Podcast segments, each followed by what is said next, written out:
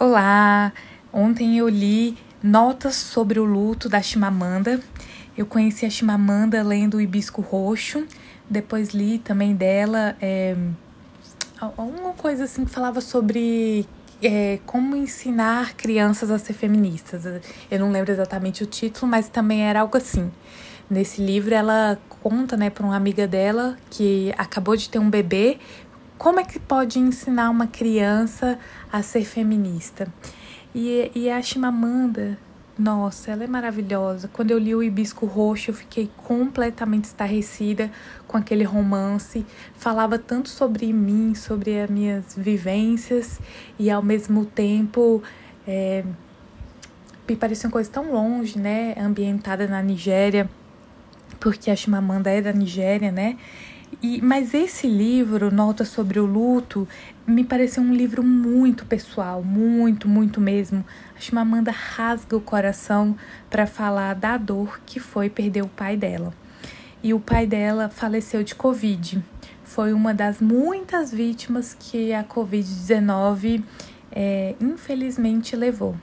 E ela fala em vários momentos da relação com o pai dela, que era uma relação muito afetuosa, de muito respeito, de muito carinho e de muito amor.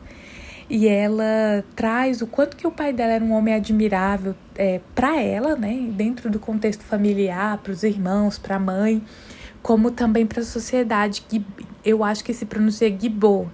É, dentro daquela comunidade nigeriana, o quanto que ele era um homem respeitado também, um professor universitário que ganhou várias honras.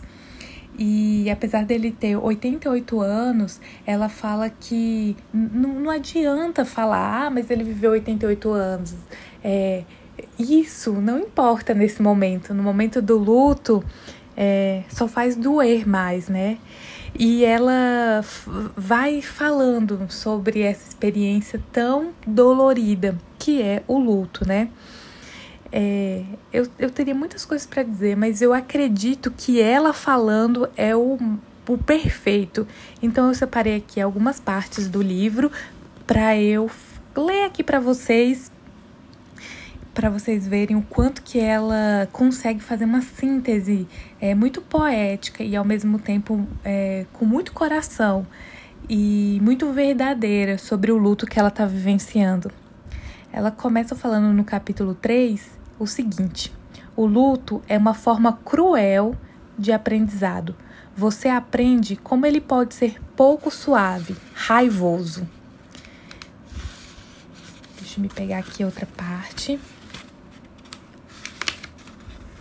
Depois ela diz assim: ter um amor arrancado, sobretudo quando isso é inesperado, e depois ouvir que deve-se recorrer às lembranças, em vez de virem me acudir, minhas lembranças trazem eloquentes pontadas de dor que dizem: é isso que você nunca mais vai ter. E depois ela começa a ressignificar aquela dor que ela está sentindo e ela fala o seguinte: Quero que a dor me conheça e eu quero conhecê-la também. E depois ela diz: Nunca mais veio para ficar. Nunca mais parece muito injusto e punitivo. Ela começa a ter uma mais claridade do que está acontecendo. E por fim ela diz: Pouco importa se eu quero ser mudada, porque eu estou mudada. Uma nova faz, uma nova voz, é, perdão. Pouco importa se eu quero ser mudada, porque eu estou mudada. Uma voz nova faz força para vir à luz da minha escrita, cheia de proximidade que sinto em relação à morte, da consciência da minha própria mortalidade, uma trama muito delicada, muito claramente presente, uma urgência nova. Então, assim, nesses pequenos trechos, é, eu percebo a Chimamanda passando por várias fases do luto, né? Ela passa por uma raiva muito grande, ela tem um momento que fala também sobre a negação, ela tem um momento também que ela fica muito triste, né? Ela fica ali naquela depressão do nunca mais, nunca mais veio para ficar, né? e depois ela faz uma ressignificação de uma maneira muito assim profunda, quando ela diz que não importa se eu quero ser mudado ou não. A mudança me aconteceu, ela me ela se impôs a mim. É, agora eu não tenho mais pai, né? É uma nova realidade que se apresenta e ponto.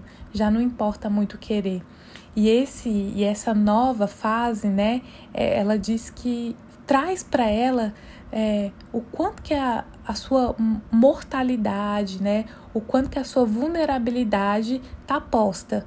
Um dia a gente está aqui, no outro dia não. E ela fala sobre a necessidade de escrever. Eu preciso escrever, eu preciso escrever tudo isso. Porque e se amanhã eu não estiver aqui? Então, ela começa a ter também uma urgência daquilo que é importante, né? Daquilo que realmente importa. Eu preciso fazer aquilo que realmente importa, porque o amanhã ele é muito incerto. E eu acho que essa deve ser a grande ressignificação do luto, né?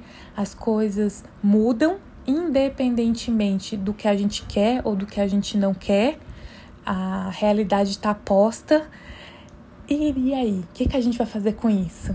A gente vai sentar e chorar para sempre ou a gente vai ter um insight de entender que a nossa própria vulnerabilidade faz com que a gente tenha pressa de viver tudo aquilo que a gente considera importante.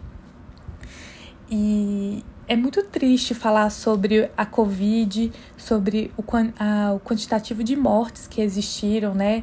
Sobre as pessoas, principalmente os idosos, né? Pessoas com comorbidades que é, sobreviveram a tanto tipo de dor, sofrimento, doença, mas não sobreviveram à Covid, né?